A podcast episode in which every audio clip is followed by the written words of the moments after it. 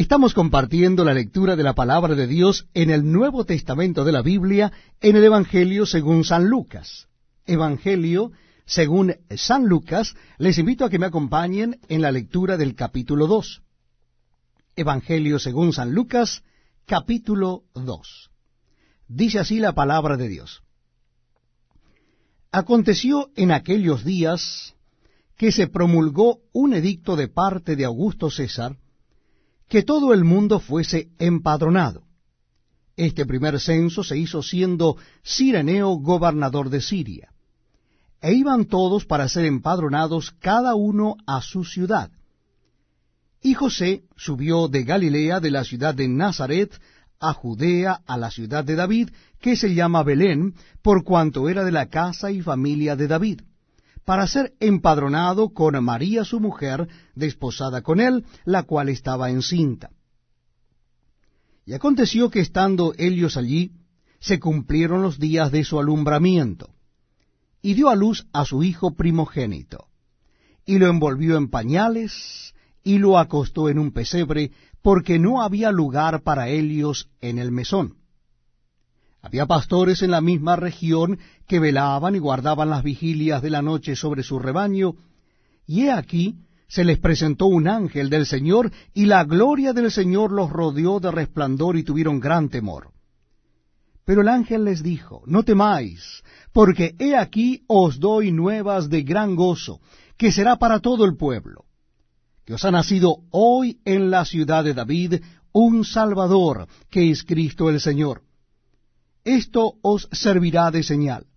Hallaréis al niño envuelto en pañales, acostado en un pesebre. Y repentinamente apareció con el ángel una multitud de las huestes celestiales que alababan a Dios y decían, Gloria a Dios en las alturas, y en la tierra paz, buena voluntad para con los hombres. Sucedió que cuando los ángeles se fueron de ellos al cielo, los pastores se dijeron unos a otros, Pasemos, pues, hasta Belén y veamos esto que ha sucedido y que el Señor nos ha manifestado. Vinieron, pues, apresuradamente, y hallaron a María y a José y al niño acostado en el pesebre. Y al verlo, dieron a conocer lo que se les había dicho acerca del niño.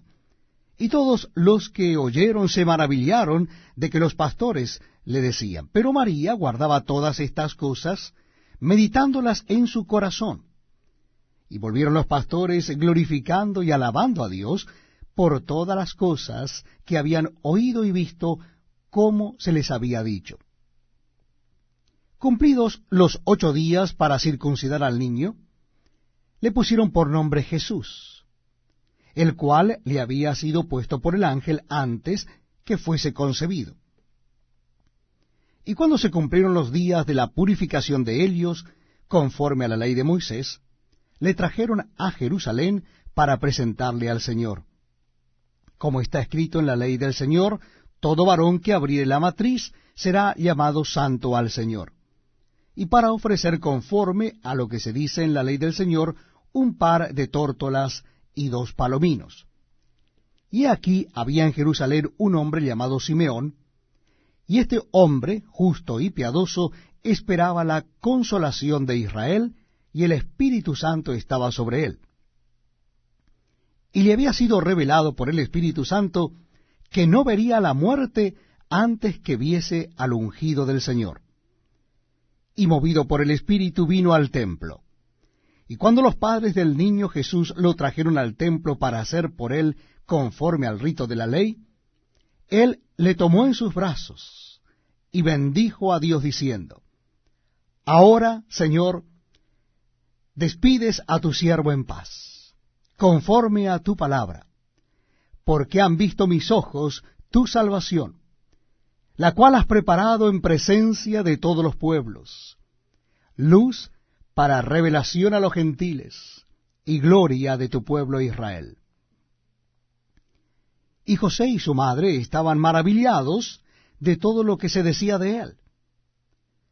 Y los bendijo Simeón y dijo a su madre María, He aquí, este está puesto para caída y para levantamiento de muchos en Israel, y para señal que será contradicha. y una espada traspasará tu misma alma, para que sean revelados los pensamientos de muchos corazones. Estaba también allí Ana, profetisa hija de Fanuel de la tribu de Aser, de edad muy avanzada, pues había vivido con su marido siete años desde su virginidad y era viuda hacía ochenta y cuatro años. Y no se apartaba del templo, sirviendo de noche y de día con ayunos y oraciones. Esta, presentándose en la misma hora, daba gracias a Dios y hablaba del niño a todos los que esperaban la redención en Jerusalén. Después de haber cumplido con todo lo prescrito en la ley del Señor, volvieron a Galilea, a su ciudad Nazaret. Y el niño crecía y se fortalecía y se llenaba de sabiduría y la gracia de Dios era sobre él.